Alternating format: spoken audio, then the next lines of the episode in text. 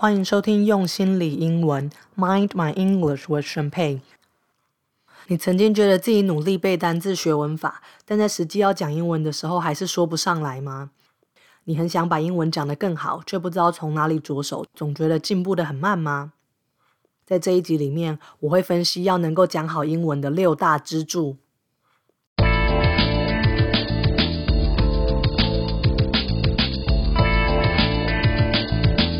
用心理英文是一个结合正向心理学和英文学习的节目。我是主持人宣佩。如果你想要能有自信的说英文和经营乐观正向的人生，欢迎你和我一起迈上旅程。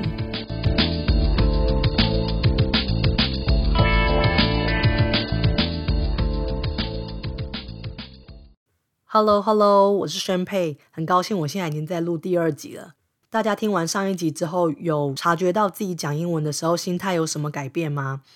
不小心讲错话的时候，心里的负担有没有觉得少了一点？或是在工作跟其他生活方面有什么变化吗？欢迎到 Show Note 里的 Facebook 或 Instagram 留言跟我说哦。今天第二集要讲的是，究竟要怎么样才能够把英文讲好？还有要怎么用最有效率的方式，让自己的口说英文有进步？那之所以特别强调效率，其实是因为我自己是一个个性很急的人，我常常都希望用最快、最有成效的方法来做事，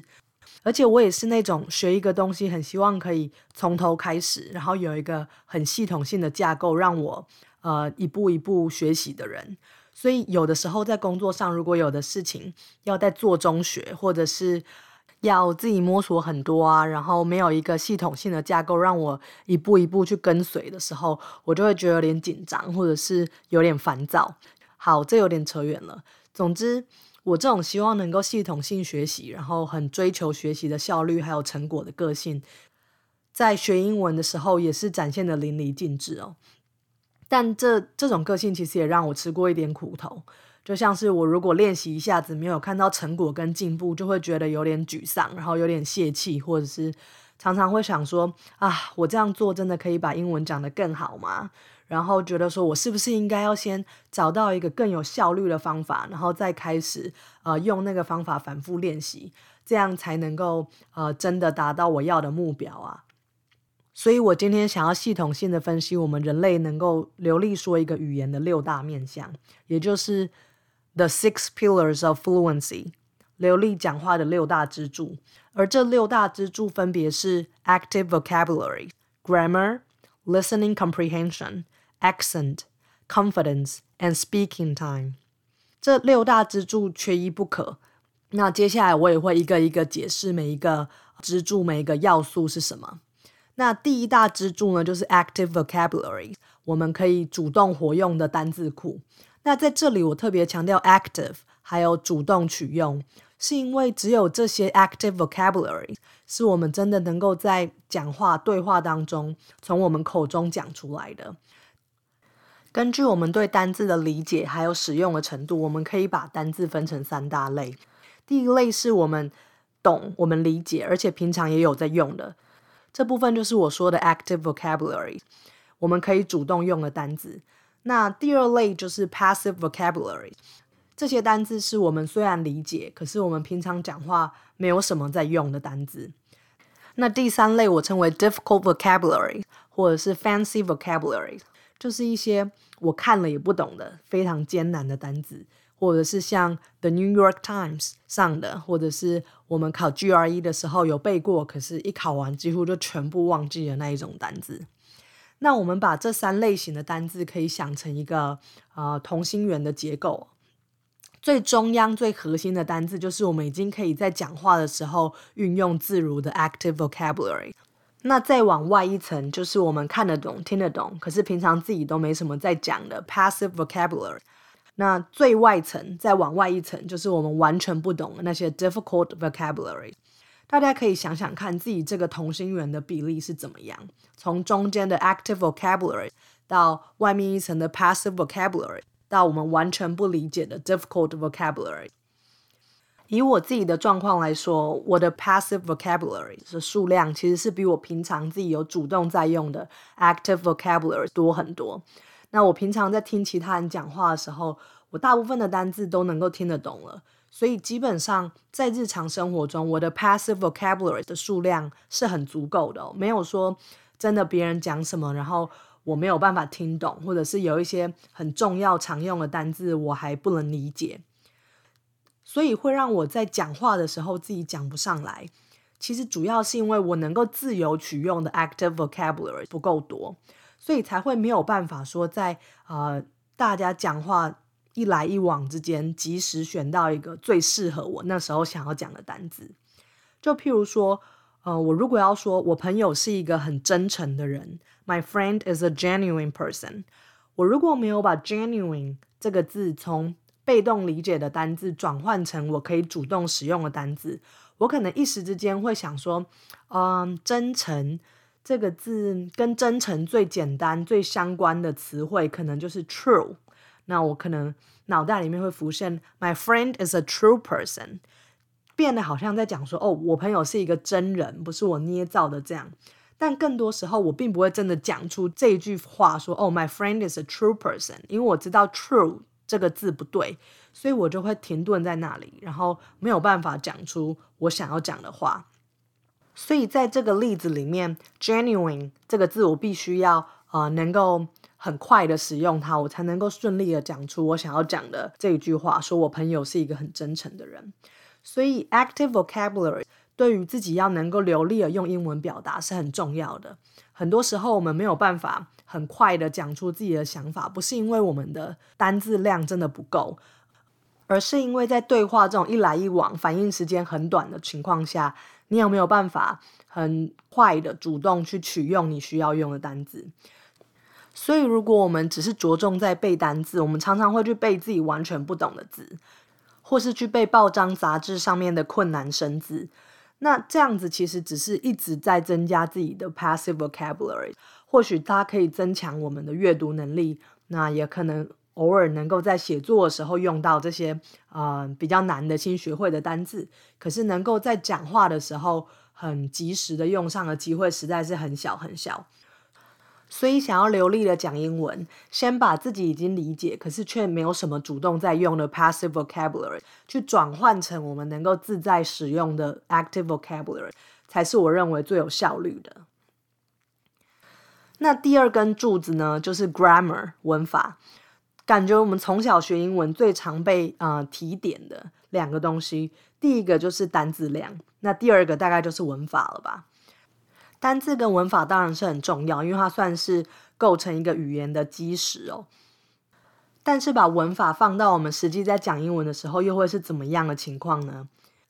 以我自己来说，其实一开始是非常灾难的。首先就是有很多比较难的文法，像是什么条件式子句啊、假设性的句型，我早就已经还给英文老师了。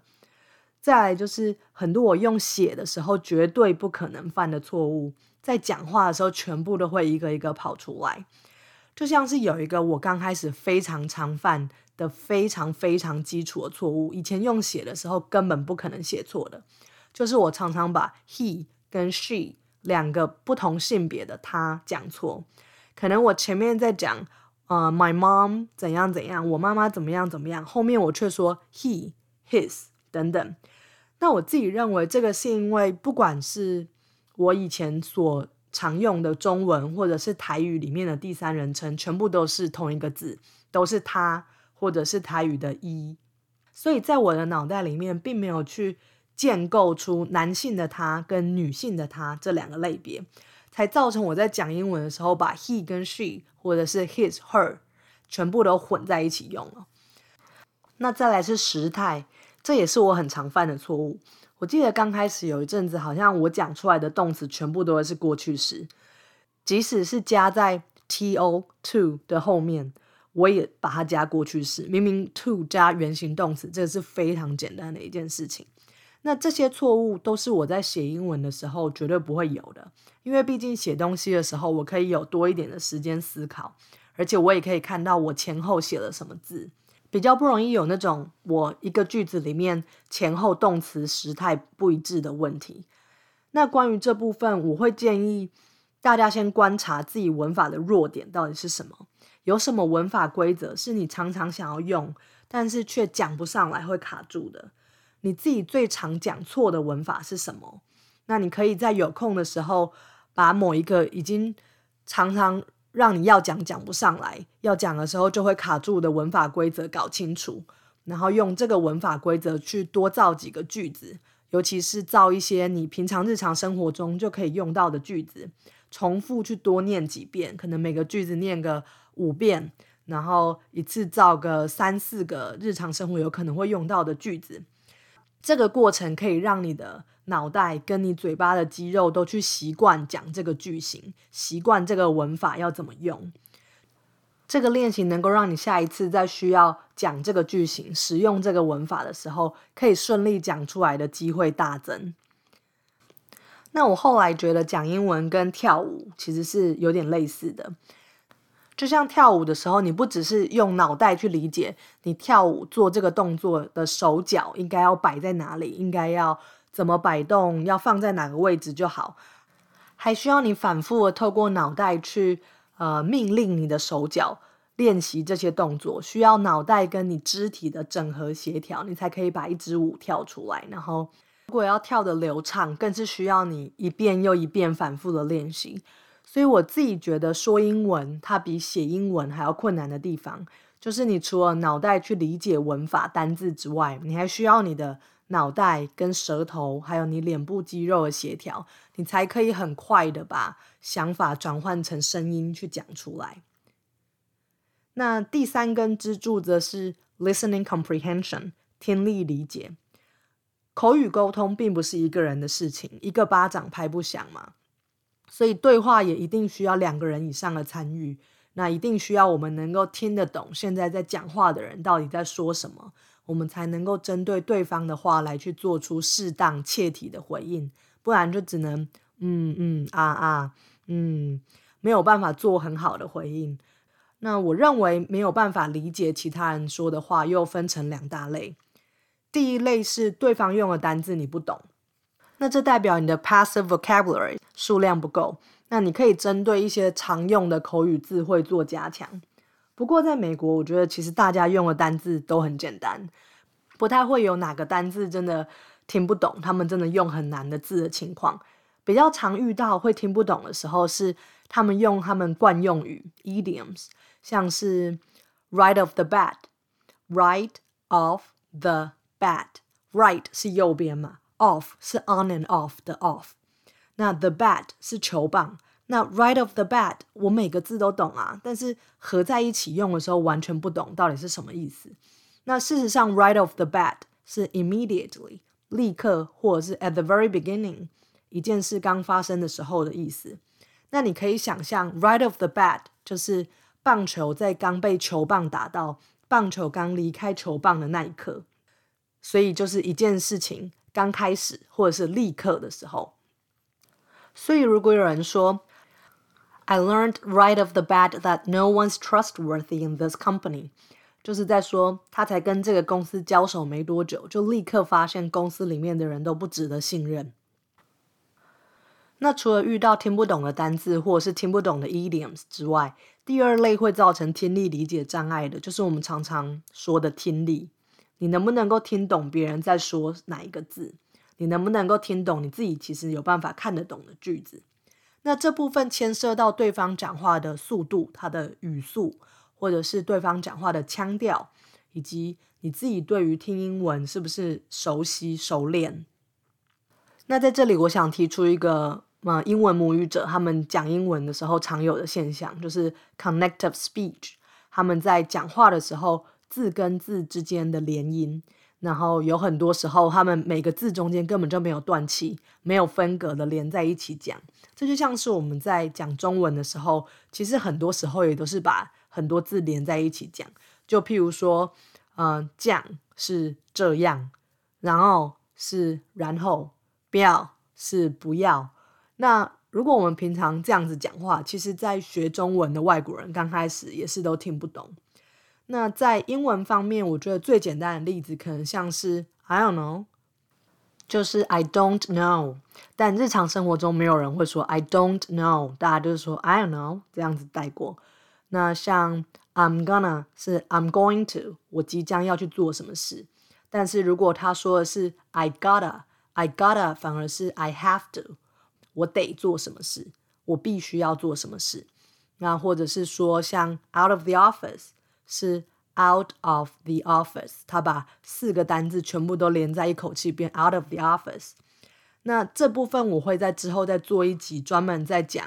呃 connective speech 连音的规则是什么，像是说子音跟母音要怎么连接啊？那在一个句子里面到底是哪些字会很快被带过，然后好像闪电一样一闪即逝，我们都还没有听清楚就已经过去了。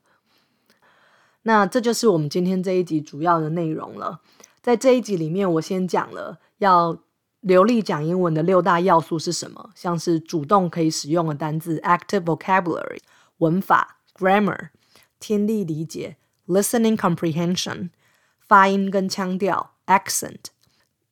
我们的自信 （confidence），还有你累积讲英文的总时数，也就是 speaking time 已经有多少了。那我也进一步解释了主动单字、文法，还有听力理解这三大元素。那你觉得自己在主动单字、文法和听力理解这三大部分做得如何呢？你可以在节目结束之后，针对这三大元素分析你现在的情况是如何。想想看你自己现在最有兴趣、最想要，或者是最需要着手的是哪一部分？在单字方面，你目前的 active vocabulary 足够应付你日常沟通的需求吗？你有没有想要把哪些你已经理解的 passive vocabulary 转换成 active vocabulary，让你能够在讲话的时候更精确的传达你的讯息呢？那在文法方面，有没有哪个文法是你每次要讲的时候好像就卡住讲不上来，或者是哪个文法你知道你不是很熟悉，所以你干脆都避免不讲的？那至于听力方面，你在听其他人讲话的时候，如果有听不太懂的地方，都是什么原因呢？你是因为单字不懂，idioms 不懂，不熟悉对方的腔调，还是耳朵跟不上对方讲话的速度呢？在今天有空的时间，就拿个纸笔，或者是在手机上面做笔记，针对自己的 active vocabulary、grammar、listening comprehension 三方面来做个分析吧。在这三个种类之下，你有哪些已经做得很好的，又有哪些还想要更进步的地方？因为在有了这些分析之后，你才可以针对自己独一无二的情况做最有效率的练习跟时间的安排，把宝贵的时间真的用在刀口上。那也欢迎你到用心理英文的 Instagram 或 Facebook Page、Facebook Group 留言跟我分享你在这三方面目前的情况。那我也会尽我所能的针对你的情况跟你做讨论。那在下一集，我们会针对这六大要素的后面三个要点来做进一步的探讨。谢谢你收听这集节目。如果你觉得节目的内容有帮助，欢迎在 iTunes 或 Spotify 订阅、写 review，也帮我分享节目给其他会有兴趣的朋友。Help me spread the words 是对我最大的鼓励。